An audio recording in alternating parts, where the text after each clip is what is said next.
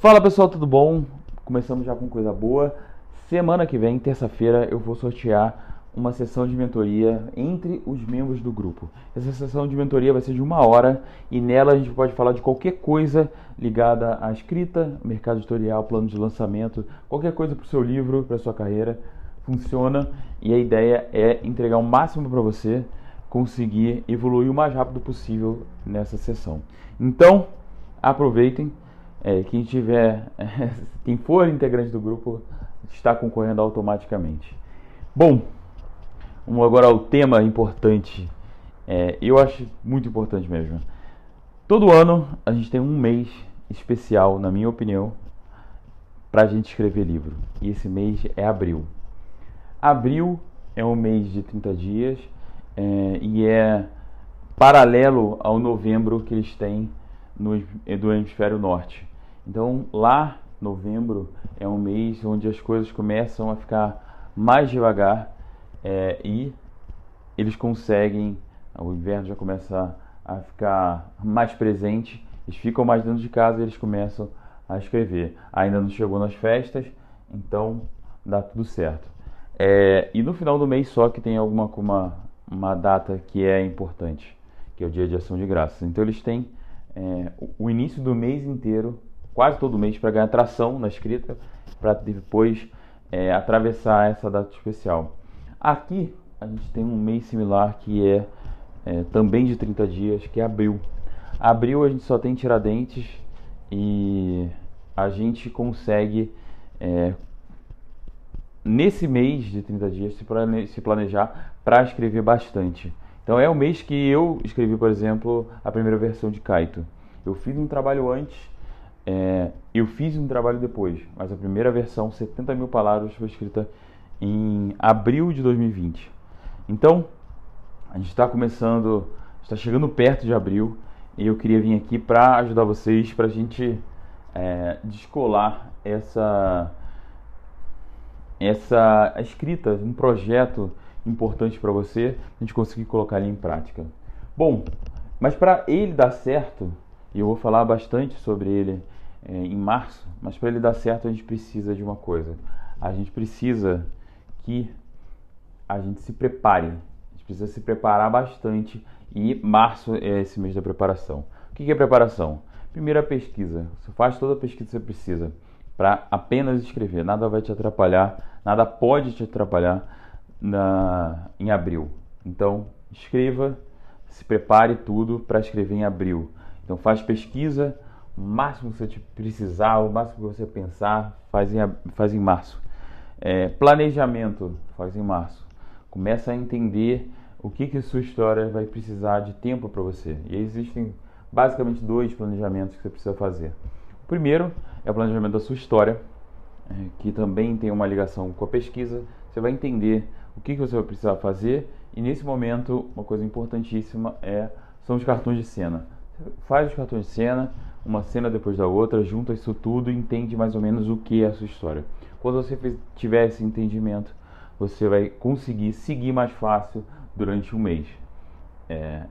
A outra coisa é você precisa planejar a sua escrita, o tempo que você vai se dedicar, quanto tempo essa, esse projeto vai necessitar seu, quanto tempo você tem por dia nesse mês. Então, tenta entender o, qual, o quanto que você tem de, que você pode oferecer, quanto que a história precisa para entender como isso vai se casar. Por exemplo, você tem 30 dias e a história é, tem 20 mil palavras. Então você vai precisar de menos horas, por exemplo, do que eu precisei para escrever 70 mil palavras.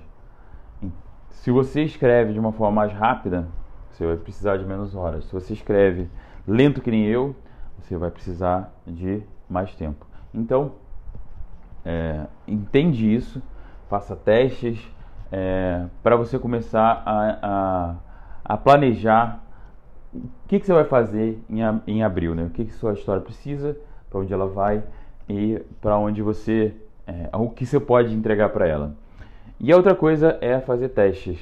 Então, especificamente testes de história, da fala, a voz do, a sua voz narrador, é, se você vai preferir escrever no passado, no presente, é, se você vai usar é, primeira pessoa, terceira pessoa. Começa a tentar abordar como você vai começar essa história. Faz alguns testes de primeiro capítulo e com isso você vai conseguir chegar em 1 de abril com uma postura mais assertiva. Vai estar mais tranquilo com a sua história.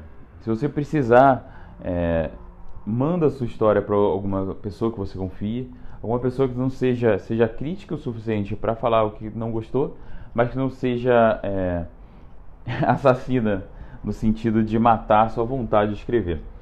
Então você precisa conhecer alguém que tenha é, esse equilíbrio. Se você não conhecer ninguém nesse, com esse equilíbrio, é, é melhor você ficar com as suas incertezas. A história está muito recente ainda, você ainda precisa trabalhar muito, você nem começou nem, entregou nem a primeira versão. Então ela está muito embrionária ainda. É, então talvez seja melhor que você trabalhe ela sozinho por um tempo até conseguir. Mas se precisar, se tiver essa pessoa, por que não usar? Né?